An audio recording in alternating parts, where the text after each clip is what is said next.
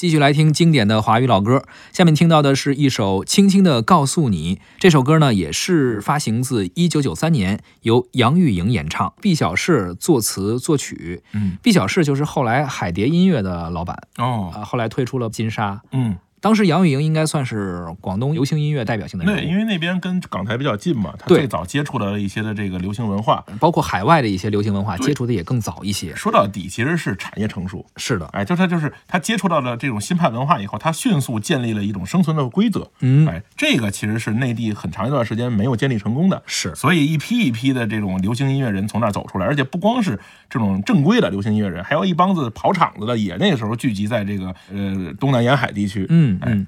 而说到了广东的流行音乐，也确实走出了一些人，包括李海英。嗯，李海英、毕小世，黄小茂李海英是后来来北京了。是有一批人就是北上了，没错然后也是把一些更新的一些流行的文化带到了北方。对，而且最开始还有一些水土不服，嗯因为北方这边是最最开始是崔健那帮子老炮儿们在这聚集，是，所以他互相之间还是有一些这个互相之间的这种芥蒂。包括咱们捋一下之前那个脉络，八十年代末应该是西北风，嗯。就是那种风格是。后来呢，等于是广州那边的流行音乐人啊，来到北方之后，又带来了一些新的东西。没错。这时候九十年代初了，又有一些改变，包括李春波的小芳。对，也是那个时候出现的一些，都算是现在看起来是乐坛神话那样的成绩。而且那段时间其实咱们咱们跟外面的交流也很多了，像港澳台的那边，包括四大天王，咱们这边也基本上都都听到了。是所以其实是一个百花齐放的一个时期。没错，嗯，好吧，咱们来听一下这首杨钰莹演唱的歌曲《轻轻的告诉》。让我轻轻